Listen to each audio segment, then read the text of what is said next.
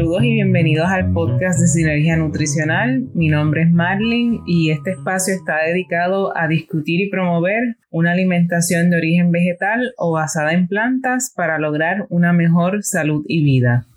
Este es el tercer episodio del podcast y hoy estaremos hablando sobre cómo hacer una bebida vegetal de almendras o mejor conocida como leche de almendras. Hace años atrás comprar otra alternativa a la leche de vaca o de origen animal era prácticamente imposible, pues su existencia y consumo era muy poco conocido. Eh, no obstante, hoy en día existe una mayor demanda por alternativas diferentes a los lácteos de origen animal, ya sean quesos, leches, yogur, etc. Pues cada vez eh, se demuestra que estos productos no fueron diseñados para el consumo humano. Yo, por ejemplo, recuerdo que cuando aún vivía en casa de mis padres y que consumía leche de vaca casi siempre descremada al 1%, junto con el, cereal en las mañanas, estando en la escuela a media mañana y luego de haber desayunado en mi casa, siempre me daba un dolor bien fuerte en el estómago que me duraba unos 5 a 7 minutos y que luego desaparecía de la nada. Ese dolor nunca fallaba. Los días que consumía leche de vaca, el dolor era inminente. Siempre, siempre me pasaba. Ahora, si por el contrario yo desayunaba un sándwich, pues ese día el dolor de estómago pues no se presentaba. A mí, por ejemplo, me tomó muchos años identificar este patrón, pues yo nunca había eh, relacionado que lo que yo estaba comiendo era lo que me estaba dando ese dolor y mucho menos que eran los lácteos. Este dolor eh, es uno de los muchos síntomas que tu cuerpo puede manifestar de que esta sustancia o la leche, ¿no? No la puede procesar ni digerir correctamente. De hecho, la leche es, hoy en día es uno de, los alérgenos más comunes y muchas personas son intolerantes a la lactosa, que viene siendo el azúcar de la leche. Si tienes alguno de estos síntomas que te voy a mencionar a continuación, luego de consumir lácteos de origen animal, por ejemplo, diarrea, estreñimiento, congestión nasal, problemas en la piel, incluyendo sarpullidos, dermatitis o acné, problemas digestivos como por ejemplo el dolor de estómago, como me pasaba a mí, gases, barriga inflada, si tienes menstruaciones dolorosas, si aumentas de peso fácilmente, si tienes migrañas o dolores de cabeza, te invito a que tomes en consideración una alternativa distinta como puede ser la leche de almendras. Los humanos somos la única especie que consume lácteos luego del periodo de lactancia y por si fuera poco, la consumimos de una especie distinta a la nuestra, como por ejemplo la vaca, la cabra, la oveja, etc. Por otro lado, el calcio no es un motivo suficiente para consumir lácteos. ¿Tú alguna vez te has preguntado por qué existe tanta enfermedad en los huesos, como por ejemplo la osteoporosis, si hoy en día se consumen más lácteos que nunca, ¿no? ¿O de dónde se obtienen el calcio las vacas? ¿Qué comen las vacas? Comen pasto, comen hierba, ¿no? Comen hojas verdes. Así que si reflexionamos un poco, te vas a dar cuenta de que no hace sentido lo que la industria de los lácteos te ha dicho en sus campañas publicitarias.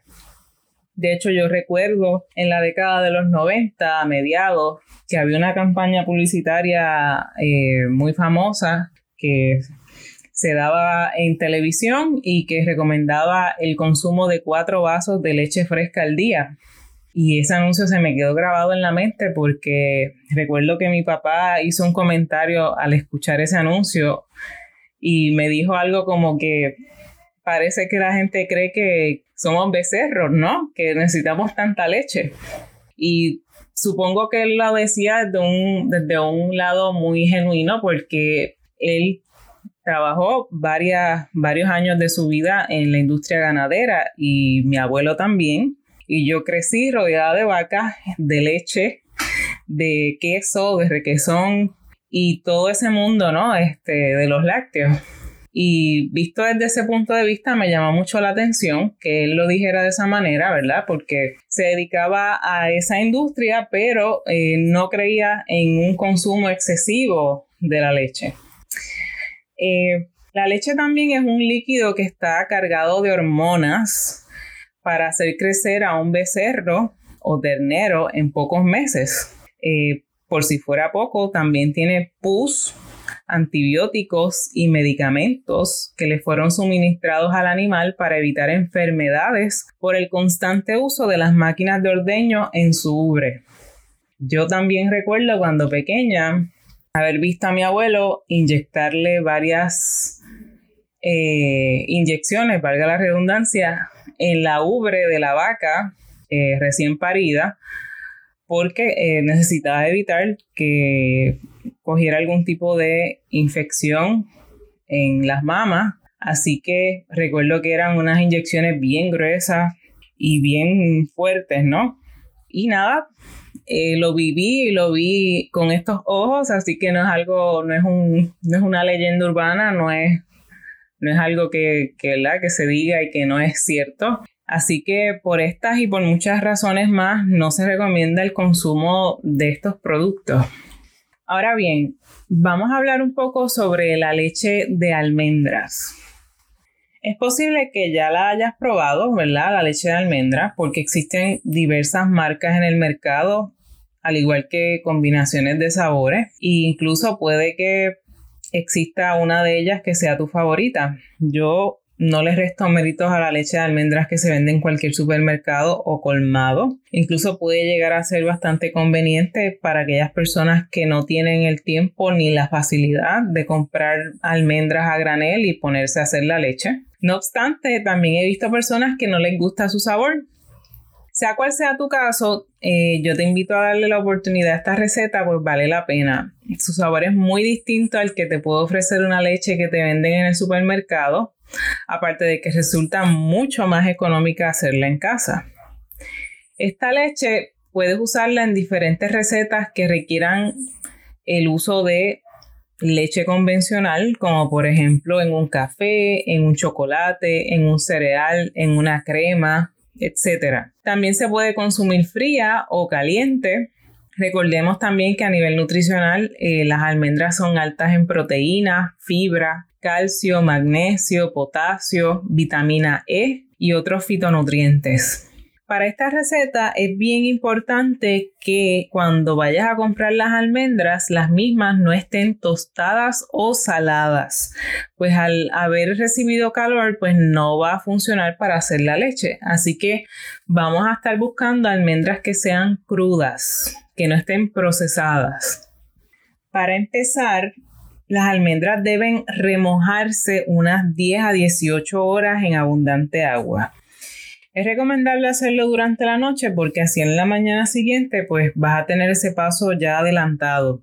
Y te preguntarás por qué hay que remojarlas. Pues mira, las nueces y las semillas se remojan debido a que son más fáciles de procesar, sus nutrientes se magnifican y son más biodisponibles para el cuerpo se activan sus enzimas, son más digestibles y se despiertan, digamos que de esa siesta que tenían y es el primer paso para que comience la germinación de una nueva planta.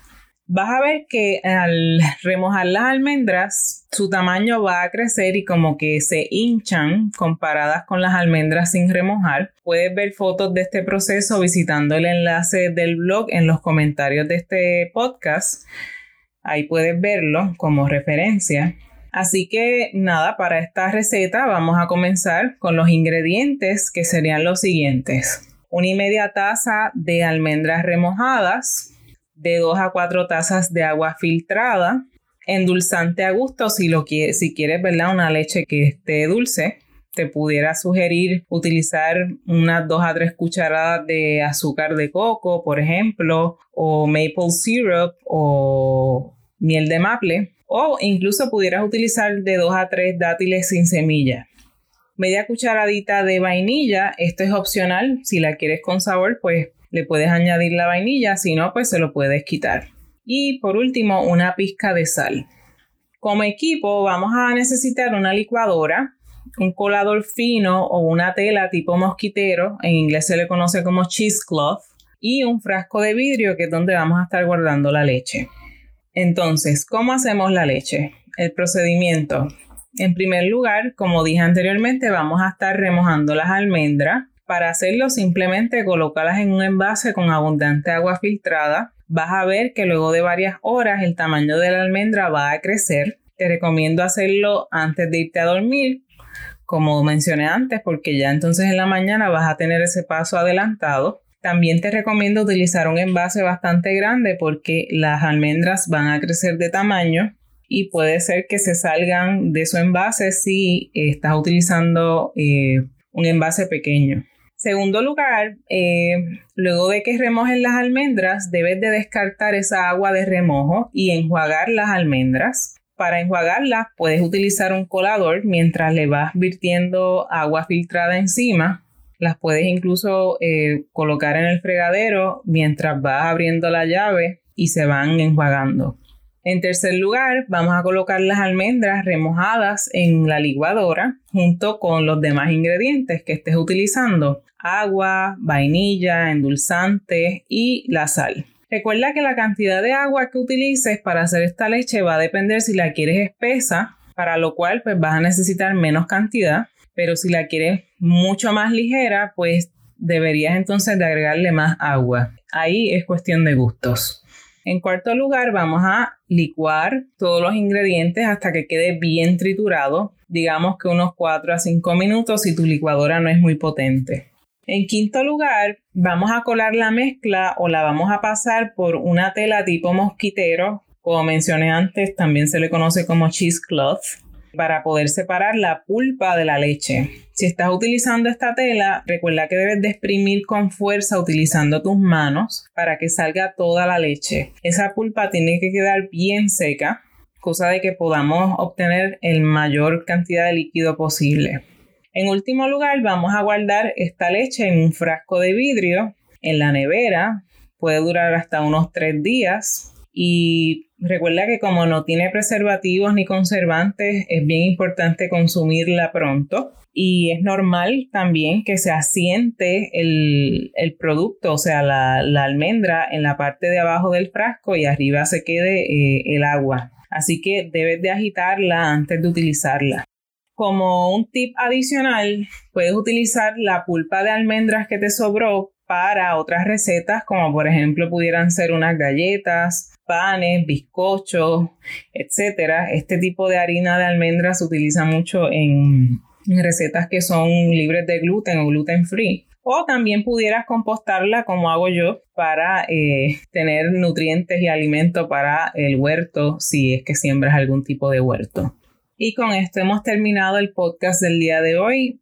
Para conocer las referencias científicas de este podcast o para saber más sobre alimentación vegetal, estilo de vida saludable y recetas enfocadas en la alimentación vegetal, incluyendo la receta escrita de la leche de almendras que estuvimos explicando el día de hoy, visita el blog en sinergianutricional.net o cualquiera de las redes sociales como Instagram bajo el nombre de Sinergia Nutricional, en Facebook como Sinergia Nutricional Blog y recuerda también que al visitar el blog puedes registrarte para hacer tus comentarios o preguntas y también puedes suscribirte de forma gratuita en el newsletter. Cuando confirmas tu suscripción al newsletter te va a llegar un PDF gratuito con recetas e información. Espero que te haya gustado este episodio del podcast y recuerda darnos reseñas en la plataforma donde nos escuches. Hasta la próxima y mucha salud.